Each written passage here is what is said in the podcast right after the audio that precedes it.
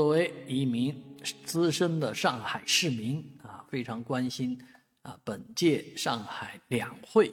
啊，今天呢政啊也有关的这个部门已经发布了政府工作报告。上海的政府工作报告应该说有很多点呢值得大家的关注啊，大家也会非常关心这么一个对二零二三年总结和。呃，对二零二四年工作进行呃部署的这么一个文件啊，今年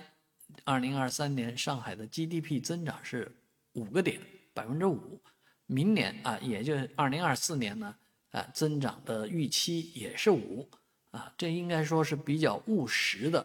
啊，这个但是相对于国家的百分之五点二啊，或者说百国家将来。三月份两会可能提出的更高的目标来讲，啊，比较保守啊。但是上海能够做到这个数啊，也是要花费很大精力啊。因为毕竟我们也能感受到，也能触碰得到，或者说能看到，上现在的这个经济发展啊，是相当的困难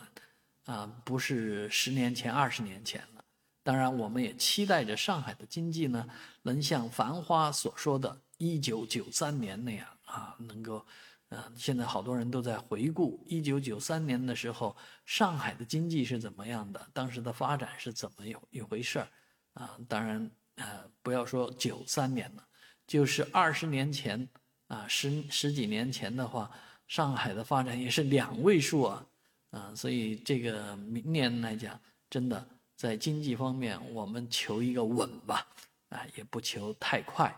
啊，当然在老百姓来讲，更期望的是民生的改善，啊，而在民生改善方面呢，上海有很多的举措，啊，一网通办啊，呃，还有这些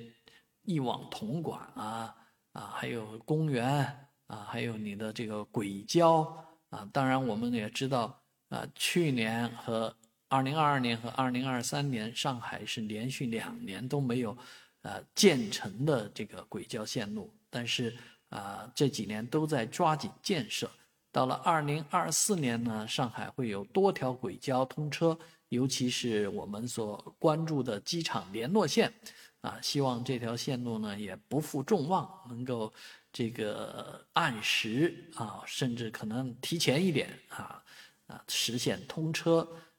而在建的项目呢，也期待着能在呃正常的这个啊工作安排之下呢，啊早日建成通车。啊，上海在城市更新方面其实也在做很多的工作，但是呃看着数据来讲的话呢，啊应该说也是比较务实，没有那么浮夸。像城中村改造啊，只有十个啊，只安排了十个城中村的改造。啊，那当然，现在的财力可能还不济啊。那目前的这些拆迁成本都挺高的，我们也非常的理解